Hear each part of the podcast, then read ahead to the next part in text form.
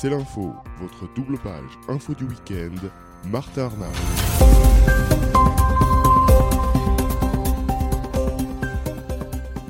Bonjour à tous et bienvenue, nouvelle édition de C'est l'info, nous allons ensemble analyser, décrypter euh, l'essentiel de l'actualité.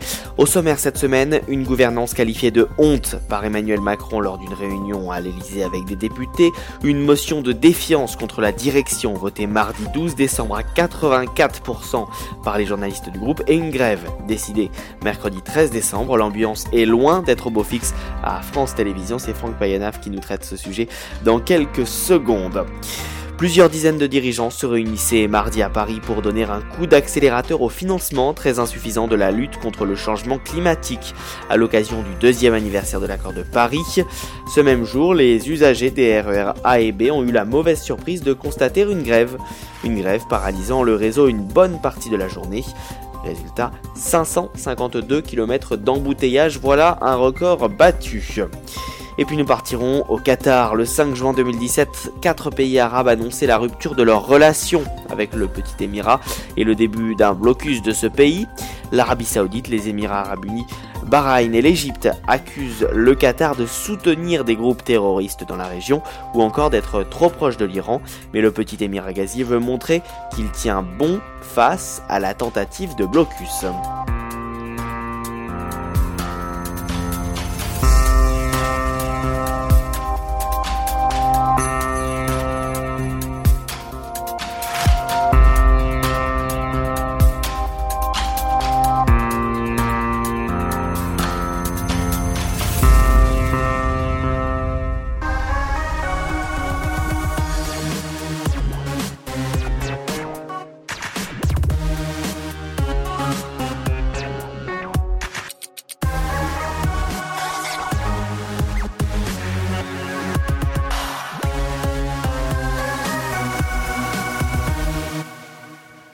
L'actualité des médias. Chronique média exceptionnelle en cette euh, fin d'année. On va faire le, le, bilan un peu de ce qui s'est passé à, à, France Télévisions euh, cette année. Et on va parler avec euh, Muriel Demguillem. Bonjour Muriel. Bonjour. Merci beaucoup d'être avec nous. Vous, êtes membre du euh, SNJ euh, France Télé, c'est euh, le syndicat national des journalistes. On va donc parler un petit peu de, de, cette situation. On va commencer avec un chiffre. 84, c'est le pourcentage qu'a reçu Delphine Ernotte dans une motion de défiance que vous avez votée cette semaine. Tout simplement, question assez ouverte pour commencer. pourquoi avoir voté pour cette motion de défiance? Alors c'est une motion de défiance qui, est, qui a été votée à l'initiative des journalistes du siège de France Télévisions, c'est-à-dire des rédactions des sociétés de journalistes de France 2, de France 3 National, de la chaîne Info, du service des sports euh, et des magazines comme Talassa, il faut pas rêver. Donc ça ne représente que 700 journalistes sur, euh, sur l'ensemble de France Télévisions. Mais euh, à l'origine de cette motion de défiance, c'est surtout l'inquiétude qu'il y a sur les magazines d'information envoyés spéciales complément d'enquête notamment. Et euh, c'est-à-dire qu'il y a eu plein d'annonces euh, un petit peu successives sur des, des, réductions de ces magazines, sur des suppressions de CDD, sur des suppressions de postes. Euh, la, la, direction de France Télévisions est revenue un peu en arrière, notamment sur les diffusions, puisqu'il n'y a plus de restrictions de diffusion.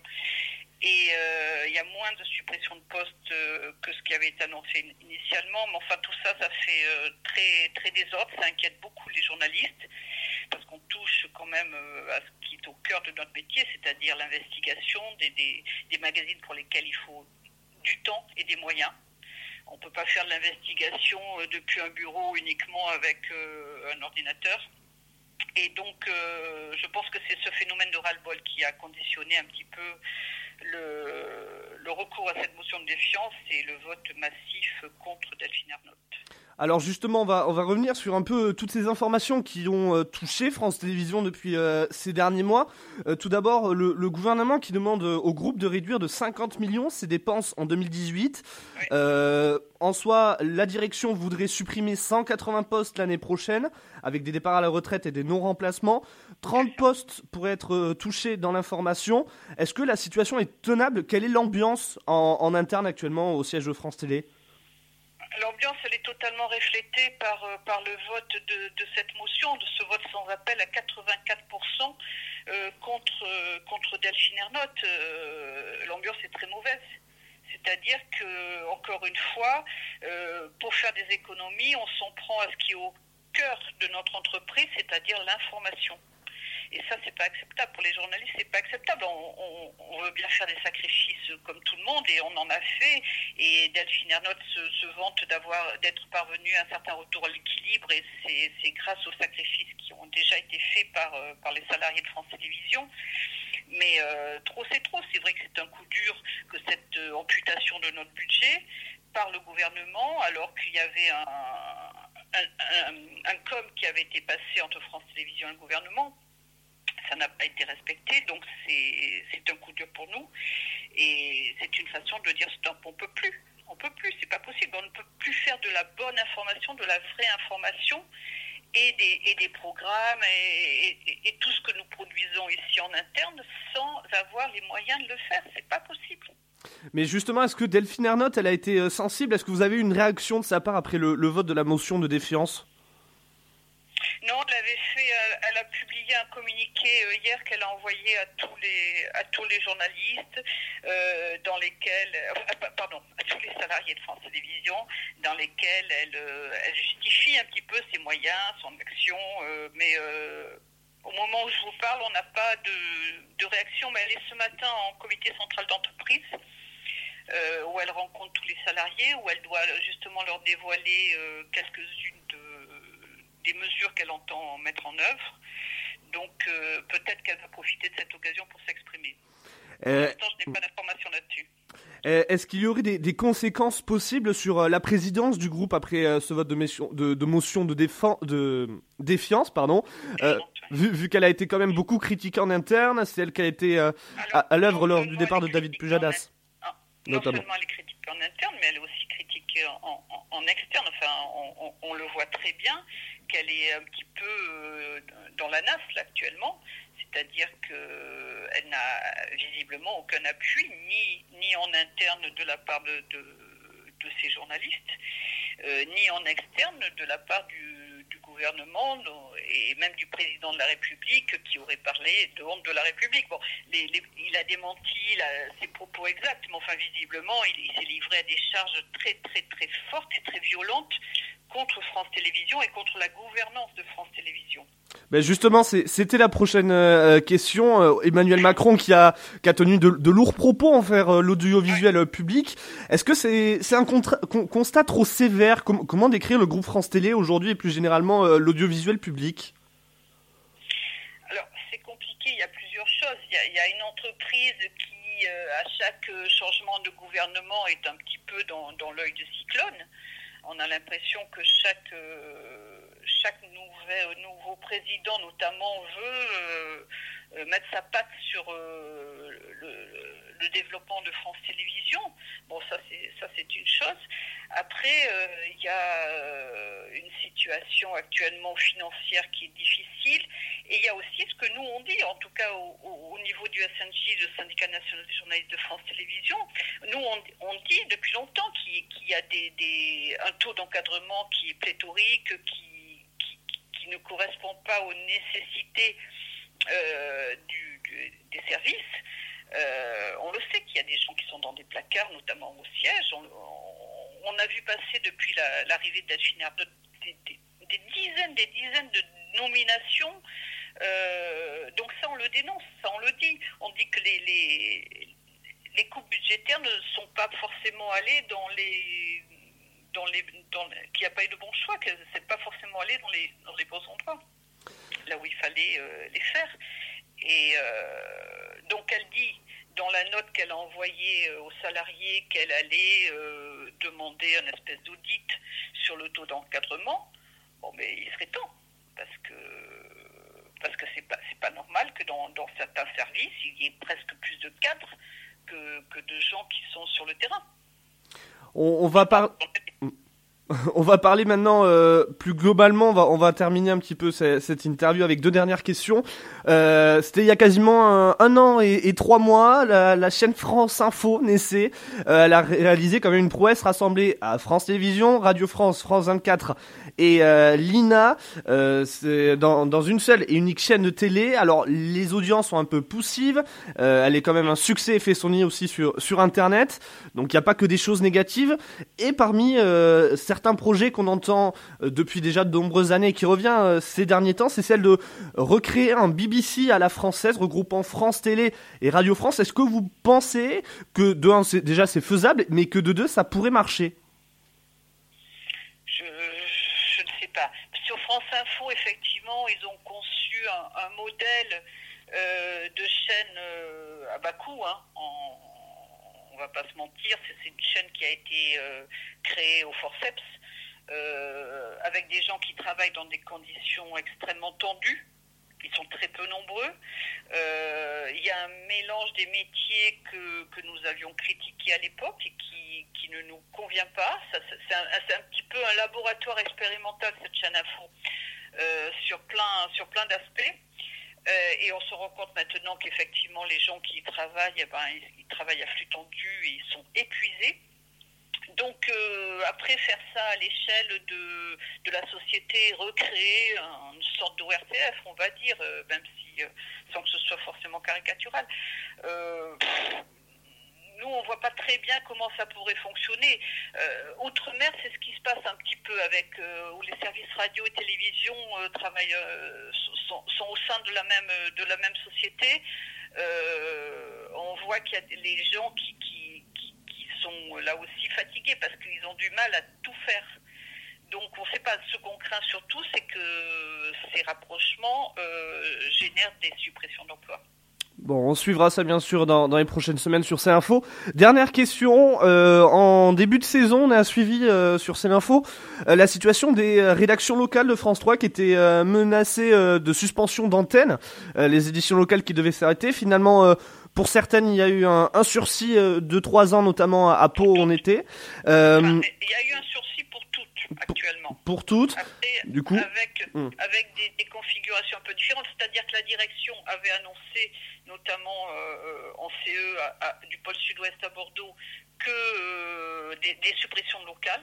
Alors nous, on dit suppression, la direction dit euh, non, euh, on va les exposer différemment. Bon, enfin bon, ça, correspondait en tout cas à l'arrêt des, éditions locales que nous les connaissons actuellement. Euh, en Aquitaine, il y a situation particulière du projet mené par la direction régionale de NAP TV. C'est une télévision sur le net qui servirait notamment à réexposer nos productions et qui, selon notre directrice, permettrait de réexposer les locales et donc ferait que les locales seraient, seraient maintenus euh, sur la région Nouvelle-Aquitaine. Bon, nous, on attend de voir. On a appris hier que les locales d'Occitanie seraient prolongées d'un an. Euh, ce qui est sûr, je pense actuellement que les, les, la direction de France Télévisions a reculé sur son projet de fermeture de locales face à la pression et notamment à l'intervention des élus euh, alors le personnel en interne bien sûr, mais aussi les élus locaux qui se sont beaucoup mobilisés. Je pense que ça, ils ne s'y attendaient pas. Mm. Donc ça, ça, ça, a conduit à une espèce de rétro-pédalage. Euh, actuellement, je pense que la direction de France Télévisions réfléchit à euh, une nouvelle écriture sur ces locales. Alors, on ne sait pas trop quoi, euh, donc on attend de voir pour l'instant. Bon, ce qui est sûr, c'est que pour l'instant, elle continue, mais ils y réfléchissent et euh, on attend de, de, voir ce qu'ils vont nous proposer. Bon, merci beaucoup en tout cas, Muriel Demguiem, d'avoir été avec nous sur C'est l'info. C'est la fin de cette euh, chronique média. La semaine prochaine, je vous l'annonce d'ores et déjà, ça sera une chronique spéciale Catalogne. En effet, vous vous rappelez, il y a un petit peu plus d'un mois et demi, on était parti à la rencontre des journalistes de TV13. Et bien, on y repartira la semaine prochaine pour faire le point sur la situation avec eux. Martin, c'est à toi pour la suite de l'émission.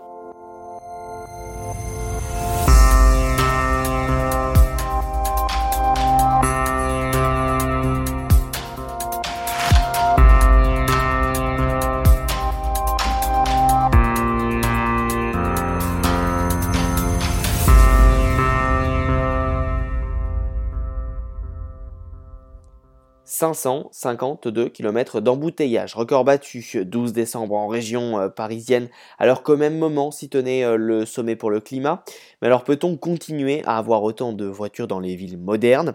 La question est de plus en plus d'actualité et de nombreuses mairies Paris en tête, songent à la disparition de la voiture individuelle. De nouveaux moyens de transport émergent, les véhicules partagés, les scooters électriques, et le vélo revient en force, et nous nous trouvons dans cette situation d'entre-deux où tout le monde doit cohabiter dans une ville qui, Historiquement, et l'on parle de Paris, a été organisée autour de la voiture, une ville où le partage de la route ne va pas forcément de soi. La bataille de la rue à Paris, c'est un grand reportage réalisé Simon Rosé en partenariat avec nos confrères de la rédaction de Radio France Internationale. Voilà, on voit quand même une, place de la Concorde bien gratinée quand même. Hein. Ouais, là c'est bien. D'habitude, à cette heure-ci, c'est quand même un peu plus fluide, mais là, c'est vendredi soir. Et puis ça vient faire les petites courses de Noël. Vendredi soir, 17h, place de la Concorde à Paris. Des voitures partout. Donc là, à droite, on a une voie de bus, hein, où il y a, plein de véhicules particuliers. Euh, je crois que j'ai jamais, jamais mis autant de temps entre Concorde et Madeleine, là.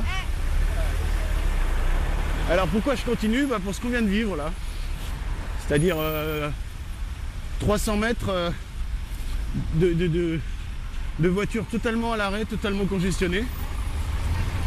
Et là, j'ai moyen de, profiter de Paris. On a vu des jolis décos de Noël. Euh, je les aurais pas vus en métro. Je les aurais vus en voiture, mais je les aurais vus peut-être un peu trop longtemps là, à mon goût. Les décorations de Noël sont jolies, mais des centaines de lumières rouges viennent les concurrencer. Ce sont les feux stop des voitures à l'arrêt. Au milieu, Bilouk, un cycliste. C'est le surnom qu'il utilise sur Internet quand il publie ses vidéos sur YouTube. Des vidéos de vélo, car Bilouk est un vélo taffeur. Il va à vélo au taf, au travail. Ce soir, il pleut et l'environnement motorisé n'est pas des plus agréables. On n'a pas pris l'itinéraire le plus, le, sympa. Hein. Il y avait évidemment moyen de, s'épargner ça. Oh là, c'est quand même grotesque le trafic ce soir. Le trajet, c'est ici les Moulineaux, au sud-ouest de Paris, direction Nation, à l'est. Un parcours que l'on peut faire en métro, en voiture, en scooter. À pied, ce serait peut-être un peu long. Pour Bilouk, le plus efficace, c'est le vélo. J'ai tout tout essayé. Hein. J'ai fait euh, euh, la voiture pendant quelques mois, euh, mais vraiment avec, avec pugnacité et obstination. J'ai voulu voir un petit peu euh, bon, je mettais beaucoup plus de temps en voiture. Je parle de ça, c'était au début des années 2000. Hein. On parle pas d'Annie Hidalgo, on parle.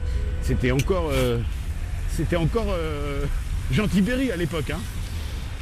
J'ai pas du tout un profil écolo. C'est pas pour ça que je me déplace à vélo à la base. Après, comme j'ai, quand on m'a posé la question, j'ai dit mais si j'arrive à à faire respirer plus ma ville euh, en me déplaçant à vélo, bah, tant mieux.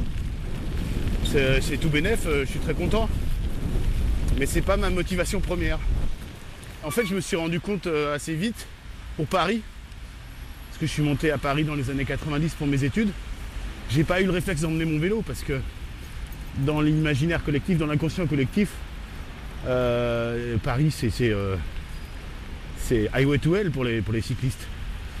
J'entends plein de gens dans mon entourage qui disent euh, Oh là là, quel courage, euh, c'est dangereux, euh, avec toutes les voitures, avec ceci, avec cela. Finalement, quand j'étais gamin et que j'allais rouler sur les petites routes de l'Essonne avec mon frère, on était dix fois plus en danger parce que c'était des routes où ça roulait à 90 à l'heure, voire bien sûr au-delà de la limite. Et les risques d'accident sont vraiment euh, démultipliés euh, hors, zone urbaine, Cela fait plus d'une dizaine d'années que Bilouk pédale pour son trajet domicile-travail. 12 km par beau temps, par pluie, tous les jours de la semaine, et c'est rarement aussi désagréable que ce soir-là.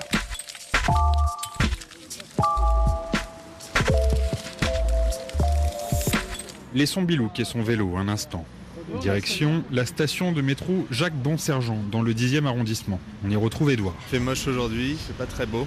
Et on va essayer les City Et on va essayer les City Scouts. City Scoot, c'est un scooter électrique en libre service. Cela fait maintenant un an et demi qu'on en voit dans les rues parisiennes. Je suis, à, je suis à 10 minutes en City Scoot du boulot et sinon je suis à 25 minutes, euh, 30 minutes en bus donc c'est forcément un peu plus pratique. Comment, comment ça se passe pour prendre un, un City Scoot Alors c'est assez simple, on a une application. Euh, tu vois là j'ai euh, j'ai appuyé sur le City Scoot que j'ai vu à côté de Gare l'Est donc. Euh, ensuite il te donne un code 5458 donc tu tapes le code 5458 et là il y a la selle qui s'ouvre. Tac. T'as une petite charlotte que tu mets.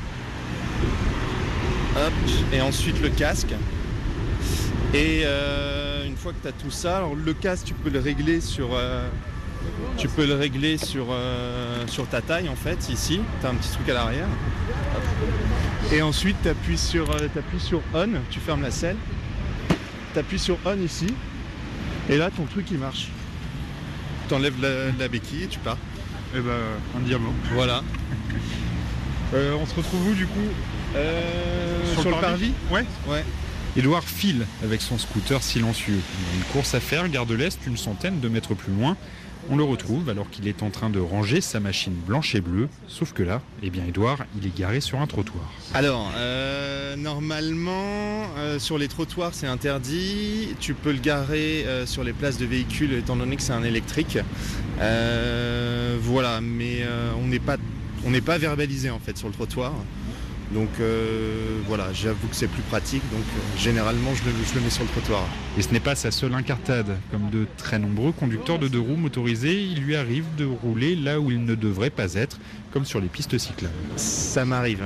Ça m'arrive euh, vraiment quand c'est bouché et que et que voilà et que oui ça me fait perdre du temps si je reste derrière ou mais oui ça m'arrive de pas être totalement clean avec le code de la route mais j'essaye d'être prudent. Faut avouer à demi pardonner, mais ce genre de comportement agace les cyclistes. Illustration avec Bilouk. Il n'a pas fallu pédaler longtemps avec lui pour en être témoin. Ah, bah, ah oui, alors là il y a une piste hein, sur la droite, mais alors elle est systématiquement, euh, voilà. Là c'est une bande en fait, une bande cyclable. Euh, Il y a des gens qui ont filmé ça, qui ont publié ça sur Twitter. et En, en 8 secondes, il y a 28 motos qui passent sur la, la bande cyclable.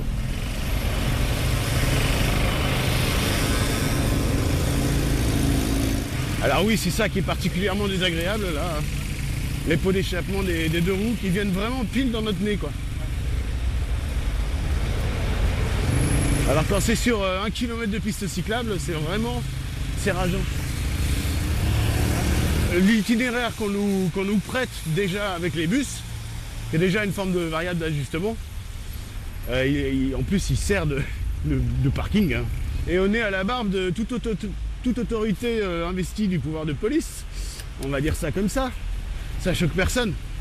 C'est juste euh, typiquement un des cas de figure les plus accidentogènes euh, dans la bobologie avancée des cyclistes en ville. Quand il faut déboîter parce qu'il y a un véhicule qui est stationné sur notre itinéraire. Il y a même eu des morts. hein. Donc oui, le 1er janvier, oui, le pouvoir de police... le pouvoir de... Oh là là, c'est pénible, hein C'est un deux temps, ça, en plus. Comme Bilouk voulait le dire avant d'être interrompu, le 1er janvier, c'est le jour qu'attendent les cyclistes parisiens. Le jour où les choses pourraient commencer à changer. Direction le métro. C'est un peu technique et c'est propre à Paris. La mairie ne peut pas faire ce qu'elle veut en matière de voirie. Elle partage ses compétences avec la préfecture de police. Celle-ci assume aujourd'hui ce qu'on peut résumer par le contrôle des incivilités et des délits sur la chaussée. Mais pour les cyclistes, ce travail, il n'est pas fait. Le 1er janvier, ça va changer, c'est la mairie qui récupère le dossier. Hôtel de ville. Rendez-vous à l'hôtel de ville donc pour rencontrer le premier concerné. Christophe Najdowski, adjoint à la maire de Paris en charge des transports et de l'espace public. Car la mairie de Paris souhaite que les choses changent et va mobiliser du personnel sur la question. Ça va être par exemple la question des stationnements sur les trottoirs ou encore euh, l'utilisation des couloirs de bus ou des pistes cyclables par des véhicules qui ne sont pas autorisés, de manière là encore à ce que les choses, je dirais, euh, euh, rentrent dans l'ordre et faire en sorte que ces emplacements de stationnement ou ces emplacements de circulation soient euh, sanctuarisés et ne soient réservés qu'à ceux euh, qui, euh, qui y ont droit. Donc c'est un objectif, je dirais, plus global aussi, de lutte contre les incivilités que l'on poursuit aussi à travers cette réforme. Le partage de la route est compliqué à Paris, trop de voitures. C'est la conclusion de Bilouk, le cycliste, au milieu d'un magma de véhicules. C'est celle d'Edouard également, qui prend parfois les pistes cyclables en scooter pour éviter d'être coincé dans le trafic. Mais c'est surtout celle de la mairie qui avance des chiffres. La majorité des déplacements en voiture sont inutiles pour elle. Ils se font à l'intérieur de Paris pour des trajets de moins de 10 km. Une des explications vient des comportements. Prenons un exemple a priori tout bête, le stationnement. Selon Christophe Najdowski, un quart des voitures qui roulent dans Paris est en train de chercher une place pour se garer. Autant de trafic superflu. Donc là aussi, le 1er janvier, ça va changer avec plus de contrôle. Le premier bé- bénéfice espéré par la ville de Paris, c'est un meilleur usage de l'espace public. Aujourd'hui, quand vous avez très peu de respect euh, du, taux de stationnement, ça entraîne ce qu'on appelle du ventousage, c'est-à-dire des véhicules qui restent pendant plusieurs heures dans l'espace public. Ça entraîne une faible rotation des véhicules, ça entraîne une faible disponibilité des places. Et donc ça va entraîner par exemple du stationnement en double fil. On ne peut pas euh, considérer que euh, la fraude au stationnement doit être une fatalité. De la même manière euh, on considère qu'il est normal de payer son transport public, eh bien, il est normal aussi de payer son stationnement pour bénéficier d'un service. Et si on veut justement pouvoir avoir un service euh, dans l'espace public avec une euh, disponibilité des places, eh bien, il faut que cela fonctionne. Ça ne peut pas fonctionner si vous avez 90% de fraude.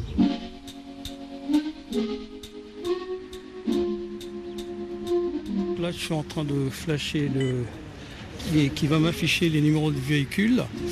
Et là, euh, comme il n'a pas payé donc les stationnements, je vais donc lui mettre un ticket. non, je fais ça avant. Dans une rue, pas loin de la gare de l'Est, Amine fait partie d'une équipe de CSV. C'est l'un des prestataires chargés par la mairie de contrôler le stationnement. L'équipe est en train de se rôder. Amine doit être prêt à contrôler ceux qui n'ont pas payé. Comment vous voyez qu'il n'a pas payé? Bah, c'est l'appareil qui va me les dire. C'est vrai que là, c'est pas encore euh, au top, mais c'est à partir de, de mois de début janvier. Il va, me les dire automatiquement s'il a payé, il n'a pas payé. Parce que comme ce sera dématérialisé, il n'aura pas besoin de mettre des étiquettes. C'est l'appareil qui va détecter s'il est passé à le rotateur, s'il a payé. Donc je vérifie déjà la voiture si ça correspond, etc. Et voilà, donc là je fais une photo euh, du pare-brise. Parce qu'il peut toujours contester que si j'avais un ticket ou j'avais un macaron. Or là, euh, s'il conteste, nous, on a une preuve. Voilà. Et je fais une photo derrière aussi avec le. En la- cas les plaques, euh. Voilà. Donc j'ai pris une photo. Et pourquoi la- l'arrière la photo? Avec la plaque et euh, la marque, euh, le modèle. Voilà. Euh, euh, Là, je signe euh, étant le euh, l'agent et je passe à une autre voiture. Donc les tickets, va sortir. Moi, je, mets un ticket de- d'avis des passages sur lesquels c'est noté. S'il veut régler euh, avant 4 jours, euh, donc c'est euh, minoré. Donc par exemple, là, il doit payer 50 euros. S'il paye avant 4 jours, il va payer 35 euros. Ça n'a pas l'air de grand-chose comme ça. Amine et son assistant numérique qui contrôle les véhicules un à un. Mais avec lui, l'artillerie lourde va être sortie. C'est Christophe Lomé, directeur de projet chez CSV, qui la présente. Je vous présente donc un, scooter électrique qui est équipé qui est équipé d'équipements de lecture de plaques d'immatriculation et va nous aider à optimiser les tournées des agents. Donc ça va nous permettre de cartographier un peu la, ville de Paris, en tout cas les arrondissements dont on s'occupe, pour savoir où se, trouvent en général les véhicules qui sont stationnés et euh, savoir si les, euh, usagers euh, payent leur stationnement ou non. Ce qui nous permettra ensuite d'en- de- d'envoyer les, agents plus tard dans, les endroits qui sont nécessaires pour le contrôle. Ils peuvent lire beaucoup de plaques. Leur efficacité surtout, c'est d'être capable de lire des plaques dans des endroits un petit peu particuliers. Vous savez, les voitures sont garées. Euh, comment dire, euh, de manière assez touche-touche, on peut quand même lire les plaques même dans cette configuration-là. C'est vraiment ça le point fort de ce type d'équipement, c'est d'aller assez vite pour, euh, lire, ces plaques. Donc à l'heure, on, peut on peut lire en moyenne entre 1000 et 1500 plaques à l'heure. Le but, que les 10% d'automobilistes qui paient leur stationnement aujourd'hui soient 90% demain. C'est le cas dans d'autres grandes villes européennes. Mais surtout, l'objectif ultime, c'est de diminuer tout court la place de la voiture, voire même de la supprimer à échéance plus ou moins lointaine, pour des raisons de circulation, mais surtout pour des raisons environnementales. Anne Hidalgo, la maire de Paris, l'a encore répété pas plus tard que ce mardi au sommet climat. Demain, l'air pur vaudra de l'or. Nos villes ont besoin de réduire de façon drastique les véhicules polluants pour éliminer la pollution. La fin de la voiture individuelle dans les grandes villes, elle fait débat. J'en parle avec tous les maires, avec tous mes collègues, que ce soit à Séoul, que ce soit euh, à Quito, que ce soit euh, dans d'autres grandes villes du monde. La fin de la voiture individuelle dans les grandes villes, elle fait débat. Mais je veux le dire ici, ça n'est pas de l'idéologie, c'est du pragmatisme. Plus de voitures individuelles, c'est un avenir bien sombre pour de nombreux automobilistes, et notamment le premier d'entre eux, Daniel Quérault, le président de l'association 40 millions d'automobilistes, rencontrés forcément dans sa voiture. Euh, je pense que les Parisiens qui ont moins en moins de voitures ne prennent pas beaucoup leur voiture. Finalement, qu'est-ce qu'on retrouve surtout dans Paris intramuros? Ce sont beaucoup de franciliens qui travaillent sur Paris, qui doivent livrer sur Paris, qui ont besoin de venir à Paris. Donc finalement, on impacte, en prenant des mesures à Paris, l'ensemble de la circulation de l'île de France, ce qui fait que c'est un bazar pas possible. Je lisais un tweet de Madame Hidalgo qui passe son temps à faire des tweets à longueur de journée et qui disait il y a deux ou trois jours, elle a trouvé un chercheur du CNRS qui dit que l'on peut euh, faire 10 millions de déplacements en vélo par jour. Euh, non, que le vélo en, euh, en Ile-de-France pourrait remplacer 10 millions de déplacements en voiture.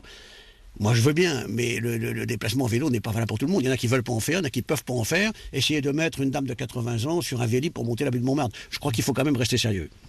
Là, j'ai vu euh, qu'on a voté un grand plan pour mettre euh, sur les hauts des voies sur berge, des bus, des, tramways, etc. Mais ils seront prêts dans 10 ans. C'est-à-dire qu'on vous interdit aujourd'hui de rouler on vous dit vous aurez des solutions dans 10 ans. Donc tout ça fait que Paris est le mauvais exemple, puisque euh, on a de plus en plus de bouchons, de plus en plus de pollution, alors que le motif avoué est l'inverse. Un bazar qui fait que les automobilistes sont de plus en plus nombreux à se détourner de leur voiture pour d'autres modes de déplacement. Certains ont senti le coup, comme City Scoot, dont on parlait avec Edouard. Les scooters électriques partagés peuvent avoir l'avantage de faire diminuer le nombre de véhicules en circulation dans la ville. C'est l'un des arguments de Vincent Bustaré, le directeur marketing de l'entreprise. Le véhicule partage est bénéfique à la ville tout simplement parce que euh, il va réduire progressivement euh, le nombre de véhicules dans la ville. Donc euh, c'est pour l'instant encore c'est très progressif, c'est encore difficilement mesurable. Néanmoins, on a dans notre étude mesuré que euh, 20% de nos utilisateurs qui avaient un ou deux roues motorisées dans leur foyer ont réduit le nombre de, roues motorisées depuis euh, l'arrivée de, City Scoot.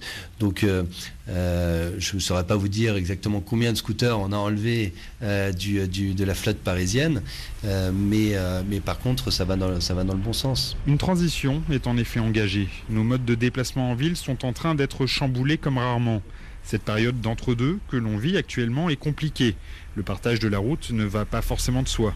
Bilouk, sur son vélo, en fait l'expérience quotidienne. Il est fragile dessus, mais pourtant, il l'enfourche tous les jours. Paris, c'est une ville qui fait fantasmer la, terre entière. hein.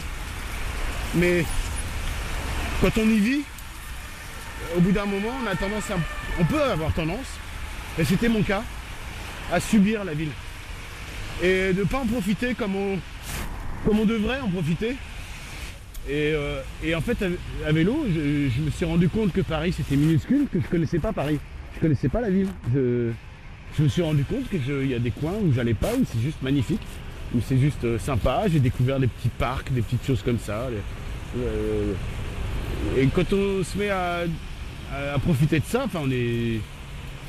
ben, finalement, on se sent vraiment parisien parce qu'on on- on vit, on vit la ville. On vit dans la ville, on vit la ville quoi.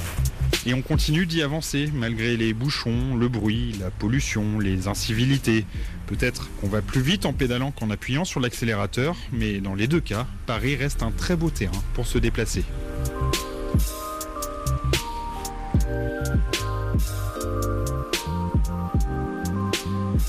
La bataille de la rue, un reportage de Simon Rosé, réalisation Pierre Chaffanjon. Merci beaucoup Simon Rosé, donc grand reportage. En tout cas, qui est sûr, c'est que ce qui se passe à Paris se passe également dans les grandes métropoles européennes et dans les euh, mégapoles euh, mondiales. Bien évidemment, c'est un problème donc qui touche euh, un certain nombre de villes aujourd'hui qui doivent effectivement, on le comprend, hein, euh, s'adapter.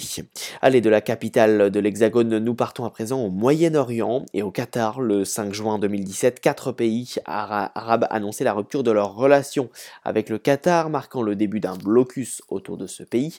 Quatre pays étaient l'Arabie saoudite, les Émirats arabes unis, Bahreïn et l'Égypte, qui accusaient le Qatar de soutenir des groupes terroristes dans la région et aussi d'être euh, proche de l'ennemi historique l'Iran.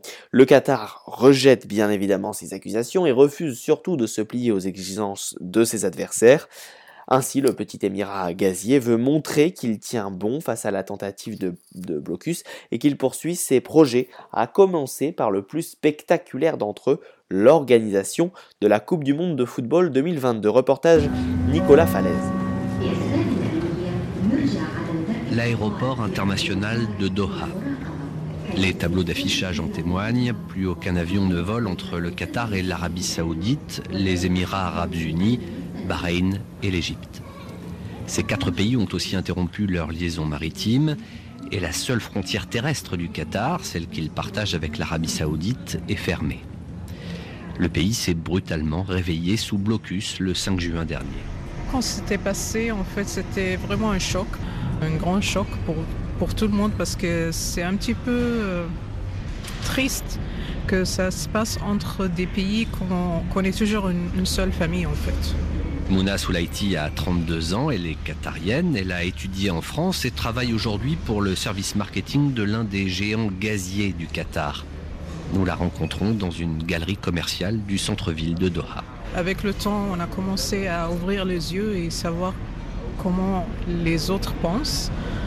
Oui, c'était un choc en fait. Parce qu'en même temps, on croyait que c'était au niveau euh, politique, mais après, ça a commencé à être euh, au niveau euh, social. Il y avait les familles qui s'étaient séparées en fait, et c'était trop dur pour nous. Ma mère, est égyptienne, donc maintenant, elle est en Égypte en fait, et depuis longtemps, j'essaie d'avoir le visa parce que maintenant, c'est euh, de plus en plus très compliqué et c'est trop dur d'avoir le visa et ça me gêne quand même d'aller la voir et tout.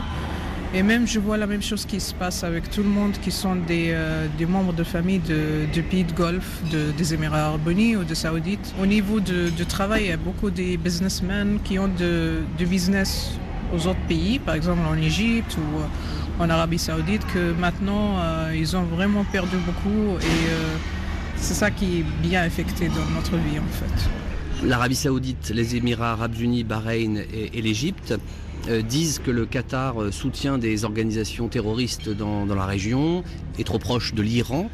c'est l'image que vous, vous avez de votre pays?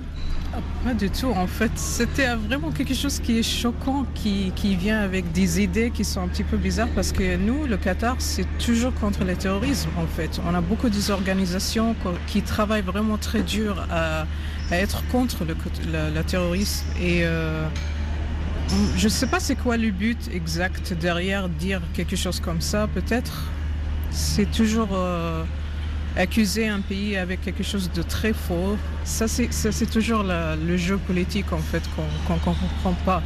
C'est drôle même, moi je le trouve très drôle en fait.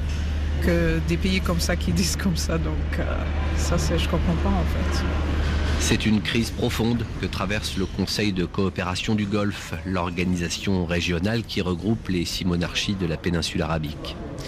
L'Arabie saoudite, les Émirats arabes unis, Bahreïn et l'Égypte ont présenté une liste de 13 demandes au Qatar. L'une de ces exigences concerne une chaîne de télévision, Al Jazeera, dont il demande la fermeture.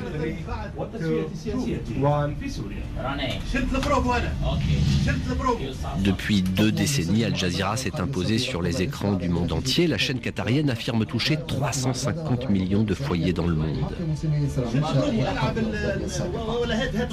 Nous sommes au siège d'Al Jazeera à Doha. Dans la région, on s'active pour le lancement d'une séquence en direct.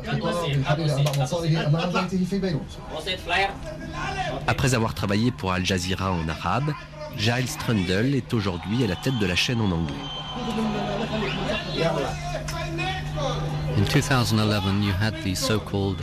En 2011, il y a eu ce qu'on appelle les printemps arabes, durant lesquels Al Jazeera était en direct pour raconter les espoirs, les rêves et les aspirations des gens qui manifestaient dans les rues. Depuis, nous voyons que certains régimes, certains pays, sont entrés en réaction contre les printemps arabes. Je pense que ces pays, et parmi eux ceux qui imposent un blocus au Qatar, n'acceptent qu'un seul discours officiel, et qu'ils se sont sentis menacés par le discours que l'on entendait alors dans ces manifestations. Comme la situation a ensuite évolué, ils tentent de faire taire des médias comme Al Jazeera, qu'ils considèrent comme une menace. Le Qatar n'a pas l'intention de fermer Al Jazeera, pas plus qu'il n'a l'intention d'expulser l'Égyptien Youssouf al-Qaradawi, considéré comme le principal penseur des frères musulmans dans la région. Naturalisé qatarien, Youssouf al-Qaradawi a longtemps été la vedette d'une émission religieuse hebdomadaire sur Al Jazeera. L'expulsion de personnalités islamistes vivant au Qatar, c'est l'une des demandes formulées par l'Arabie saoudite, les Émirats arabes unis, Bahreïn et l'Égypte dans leur bras de fer avec le Qatar.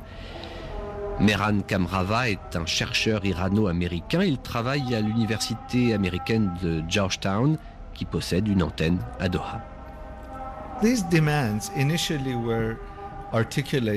Dès le départ, ces demandes ont été conçues pour être inacceptables. Elles ne sont pas faites pour être satisfaites. La fermeture d'Al Jazeera, par exemple, ce n'est même pas un point de départ. De même que la rupture des relations diplomatiques avec l'Iran. Donc les demandes ont été formulées pour que le Qatar ne puisse pas s'y conformer. Le but ultime de ces demandes, c'est de transformer le Qatar en un second Bahreïn. Bahreïn n'a pas sa propre politique étrangère et il ne possède pas non plus sa propre politique sécuritaire. Il a confié sa politique étrangère et de sécurité à l'Arabie saoudite. Et Bahreïn est une destination de vacances très agréable pour les Saoudiens qui viennent y passer le week-end. Et l'idée c'était faisons la même chose avec le Qatar. Faisons en sorte que le Qatar n'ait pas une politique étrangère et de sécurité indépendante. Donc posons ces exigences et au moment de trouver un compromis, nous lui demanderons de changer radicalement sa politique étrangère, ce que le Qatar n'a jamais accepté jusqu'à présent. Le Qatar est accusé de soutien au terrorisme par ses voisins avec lesquels il est aujourd'hui en, conflit. C'est aussi un reproche qui lui est parfois adressé en, Occident. D'où vient, d'après vous, cette euh, accusation de soutien au terrorisme?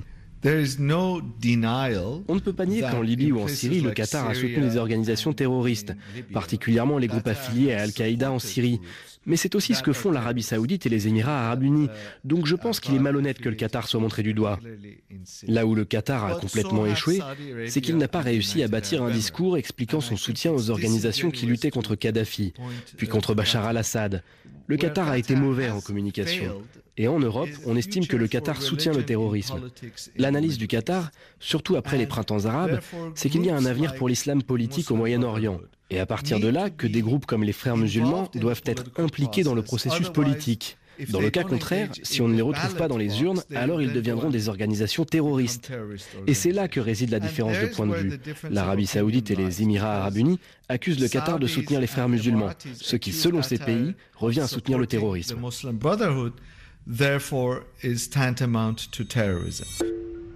Le Qatar fait un peu figure de, mouton noir. Les frontières euh, saoudiennes entre l'Arabie Saoudite et le Qatar sont fermées depuis ce matin. C'est quand même un coup dur pour l'économie du Qatar, hein, qui est quand même en, régression euh, ces dernières années. Lorsque la crise a éclaté le 5 juin dernier, beaucoup ont pensé qu'elle ne durerait pas, que le petit Qatar ne tiendrait pas longtemps face à la pression politique et économique imposée par ses voisins, et notamment la puissante Arabie Saoudite. Six mois plus tard, aucun signe de pénurie dans les magasins du Qatar où les produits laitiers, les fruits et les légumes viennent désormais d'Iran et de Turquie alors qu'ils étaient auparavant importés des pays arabes voisins. Mais le Qatar ne s'est pas contenté de changer de fournisseur, il entend produire aussi une partie de ce qu'il consomme. Et c'est une ferme laitière, la ferme Baladna, qui est devenue l'emblème de cette démarche nouvelle. Au milieu d'un paysage désertique, l'homme qui nous conduit entre les immenses étables s'appelle John Dore. Ce fermier irlandais élève des vaches depuis des décennies au Moyen-Orient. Il a été recruté en mars dernier pour diriger la ferme. Quelques semaines plus tard, le blocus est venu bouleverser sa feuille de route.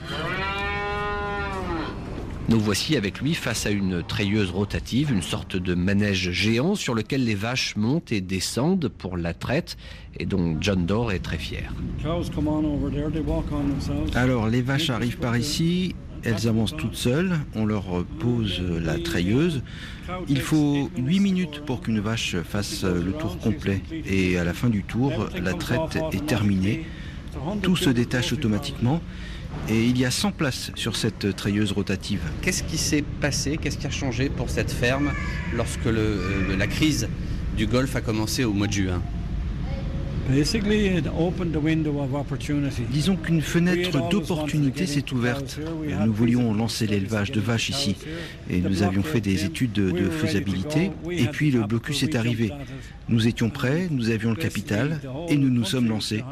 Le pays était à fond derrière nous pour que le Qatar devienne autosuffisant en lait. Et c'est ce que nous sommes sur le point de faire. On parle de 120 à 150 millions de litres de lait par an ce qui correspond en gros à 300 tonnes de lait par jour. Il faut 12 000 à 14 000 vaches pour arriver à ça. Vous diriez que c'est une, révolution pour le pays Vous pouvez avoir tout l'argent du monde, mais cet argent, vous ne pouvez pas le manger. Sans nourriture, vous n'avez pas de souveraineté. C'est de souveraineté dont il s'agit. D'où viennent les vaches, les, chèvres et les moutons et comment euh, les avez-vous euh, acheminés ici au, au Qatar? Alors les 500 premières vaches sont venues d'Europe par avion et les 3500 autres sont venues d'Amérique par avion également. Les 10 000 suivantes arriveront début 2018 par bateau cette fois-ci, en provenance d'Amérique. Le Fonds monétaire international estime que la crise actuelle a pour l'instant un impact limité sur l'économie de la région. Mais à plus long terme, le FMI estime qu'un bras de fer prolongé pourrait avoir des conséquences sur la croissance du Qatar comme de ses adversaires. Ce n'est pas du tout le discours que tient Youssouf Al-Jaïda, qui nous reçoit au 20e étage d'une des tours du centre de Doha, vêtu des habits blancs traditionnels des habitants de la région. Youssouf Al-Jaïda est le président du Qatar Financial Center, une plateforme destinée à faciliter les investissements étrangers dans le pays. Quitte à surprendre, Youssouf Al-Jaïda assure que la crise a des effets bénéfiques pour le Qatar et son économie. Beaucoup de multinationales ne peuvent plus accéder au marché qatarien à partir des pays qui ont imposé le blocus. Donc pour maintenir leurs relations avec leurs clients, elles ont bien été obligées de mobiliser 4 ou 5 personnes pour couvrir le marché qatarien. Ce sont des affaires en plus pour nous. C'est le côté positif pour le Qatar Financial Center. Si on parle du Qatar maintenant, nous avons bâti de nouvelles alliances avec d'autres pays voisins. Nos relations sont plus fortes avec Oman. Nous avons une relation commerciale beaucoup plus intense avec la Turquie. Nous avons une relation plus forte qui est en train de s'établir avec l'Iran. Est-ce que vous devez aussi quelquefois rassurer euh, des investisseurs euh, potentiels qui peuvent s'inquiéter de la situation euh, politique du Qatar en crise avec ses voisins? Je voudrais dire, depuis le 5 juin, le Qatar est un pays différent. C'est un nouveau Qatar un Qatar plus fort qui est en train de naître. En six mois de blocus, beaucoup de réformes ont été initiées. L'accent est mis sur l'autosuffisance, avec des efforts pour produire notre nourriture, nos produits manufacturés, nos matériaux. Le pays devient aussi beaucoup plus libéral, ouvert et accueillant. Les visas ont été supprimés pour 80 pays d'un seul coup, du jamais vu dans l'histoire du Qatar. Et s'il n'y avait pas eu la crise, ce ne serait jamais arrivé. J'aime considérer l'aspect positif des choses. Cet événement a agi comme un catalyseur. Ce discours volontariste, ce défi au blocus, on l'entend beaucoup au Qatar. même si les habitants reconnaissent aussi que les prix ont augmenté, conséquence des nouveaux circuits d'approvisionnement qu'il a fallu improviser. Les citoyens qatariens ne sont pas les seuls concernés par les effets du blocus. Au Qatar, 90% de la population est étrangère. Ils sont plus de 2 millions de travailleurs venus des Philippines, d'Inde, du Bangladesh, du Pakistan, du Soudan.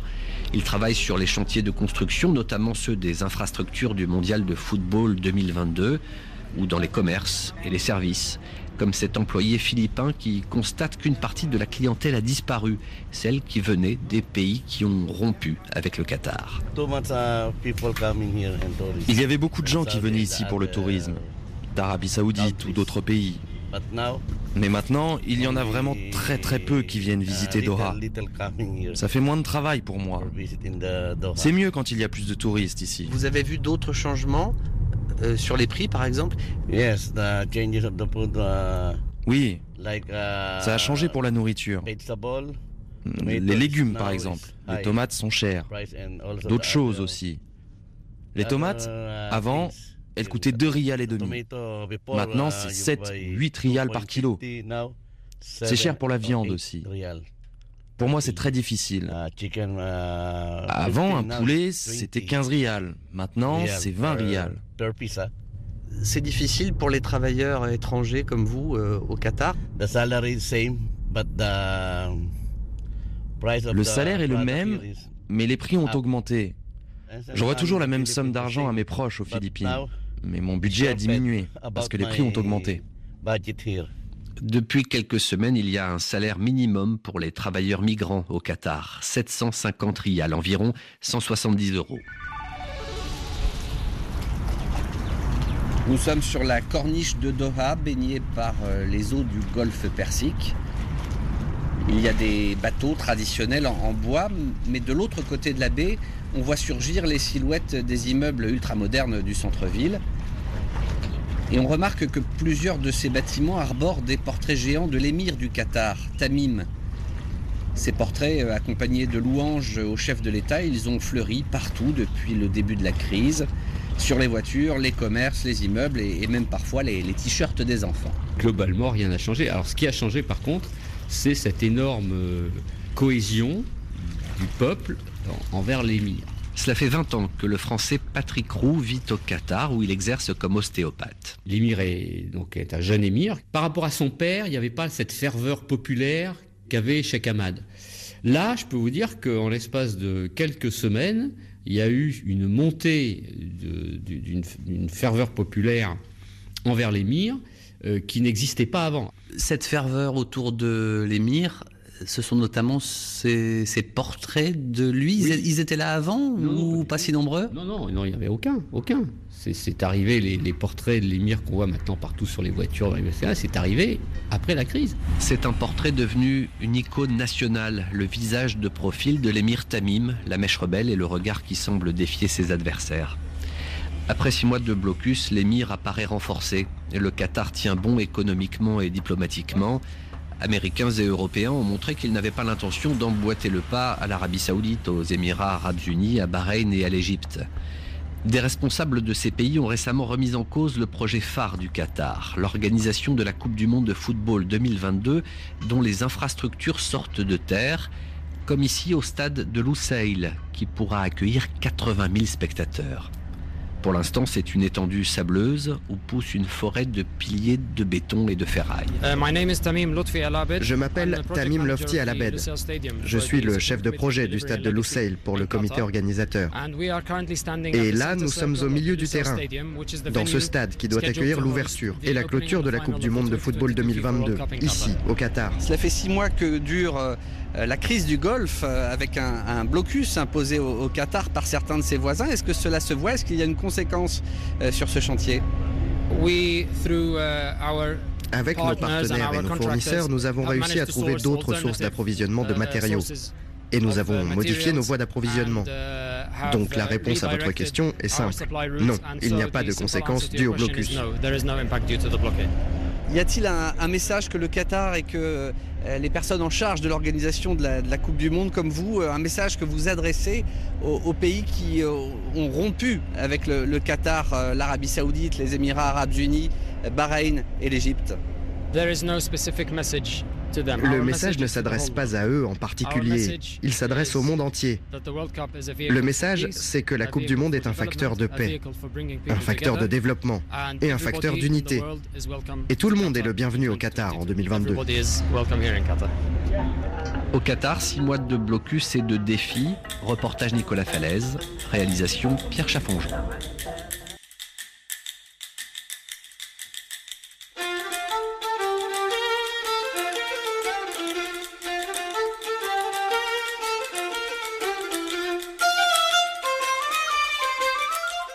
Ici Londres. Ici Londres à présent avec euh, Alexander Steele. Alexander, vous nous parlez cette semaine du Christmas Jumper Day. Mais qu'est-ce que le Christmas Jumper Day, Alexander? Bonjour Martin. Connaissez-vous le Christmas Jumper Day? La journée du pull de Noël.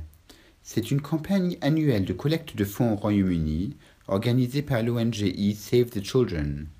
Le troisième vendredi en décembre, les Britanniques sont encouragés de faire une bonne action puisque celles et ceux qui ce jour-là portent un pull de Noël s'engagent à rendre le monde meilleur et à faire un don au moins de un livre à l'association de Save the Children.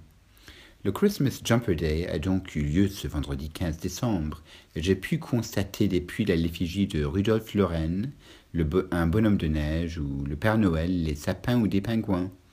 Le pull de Noël en laine tricoté est désormais une institution, peut-être pas encore réellement en France, mais en tout cas au Royaume-Uni. Les boutiques spécialisées se sont multipliées et leurs ventes s'envolent au moment des fêtes. Ici, toutes les stars de la télévision, de la chanson et du cinéma portent leur Christmas jumper. C'est une coutume respectée même dans les entreprises. C'est excentrique et kitsch pour de nombreux Anglais. D'ailleurs, c'est le film Bridget Jones qui a popularisé ce pull de Noël. Pour les fans de football, les joueurs d'Arsenal comme Olivier Giroud, euh, Laurent Koscielny et Alexandre Lacazette se sont posés en pull de Noël. On peut aussi porter le Christmas jumper pendant le réveillon du 24. Personnellement, je n'ai jamais porté de pull de Noël ou de Christmas jumper comme on dit ici. Alors, je vais me prêter au jeu pour la première fois, euh, donc euh, pendant la période des fêtes. Joyeux Noël à toutes et à tous. Merci beaucoup euh, Alexander donc pour toutes ces précisions autour du Christmas euh, Jumper Day. Allez pour euh, terminer l'émission ensemble, quelques brèves brèves politiques. Tout d'abord, vous le savez, hein, Laurent Vauquier a donc remporté dimanche la primaire des Républicains. Large victoire donc pour Laurent Vauquier qu'il a emporté avec 76,64% euh, des voix. Lundi soir, Laurent euh, Vauquier était sur le plateau euh, de TF1 et dans le même temps, c'était Xavier Bertrand, Xavier Bertrand qui et démissionnaire. Xavier Bertrand qui a en effet euh, décidé de quitter euh, le parti euh, Les Républicains dans la foulée donc de l'élection de Xavier de, Laurent Vauquier. Également cette semaine dans l'actualité, l'aéroport de Notre-Dame-des-Landes, les trois médiateurs nommés en juin dernier ont rendu mercredi un rapport sur ce dossier piégeux. Emmanuel Macron a déclaré qu'il tranchera d'ici fin janvier une décision en tout cas finale qui suscitera forcément hein, des tensions, on s'en doute. En tout cas, un abandon du projet coûterait cher à l'État. C'est le Figaro qui relevait euh, ce chiffre. 300 millions d'euros, c'est le montant estimé de la clause de résiliation que l'État devrait euh, payer à l'entreprise privée Vinci si le projet ne se ferait pas. Et puis enfin, dernière brève, euh, elle concerne la Turquie. Et Recep Tayyip Erdogan cherche à s'imposer comme le nouveau leader de la cause palestinienne. L'occasion était en effet trop belle pour ne pas être saisie. Alors alors que le monde arabo-musulman fait bloc contre la décision américaine de reconnaître Jérusalem comme capitale d'Israël, Recep Tayyip Erdogan recevait en grande pompe les dirigeants des représentants des 48 des 57 pays de l'Organisation de la coopération islamique, un sommet extraordinaire convoqué à l'initiative du président turc qui vise, selon ses propres termes, à coordonner l'action des pays musulmans une semaine, jour pour jour, après l'annonce hautement controversée de Donald Trump. Voilà donc pour les trois actualités, les trois informations qui ont marqué cette semaine euh, la rédaction de, de C'est l'info.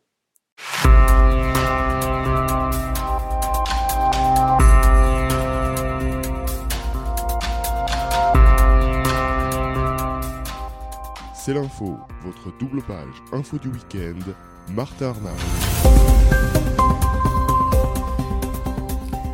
C'est la fin de cette émission. Merci à toutes celles et ceux qui m'ont aidé à la préparer. Nous nous retrouvons euh, naturellement la semaine prochaine pour de nouvelles actualités avec une émission euh, tout à fait particulière. Franck vous en parlait en début euh, d'émission après sa chronique média. Nous serons en effet avec lui à Barcelone puisque jeudi prochain, les Catalans sont appelés aux urnes pour savoir si oui ou non ils souhaitent réellement quitter l'Espagne et surtout eh bien, proclamer leur indépendance. Nous serons donc avec Franck depuis Barcelone pour essayer voilà, d'analyser cette situation et puis aussi de prendre le pouls, prendre le pouls pour savoir comment réagit la population catalane et la population barcelonaise. D'ici là, je vous souhaite à tous et toutes une excellente fin de semaine, un bon début de semaine prochaine. N'oubliez pas, toute l'actualité en temps réel, c'est-l'info.fr et moi je vous retrouve donc la semaine prochaine. Salut à tous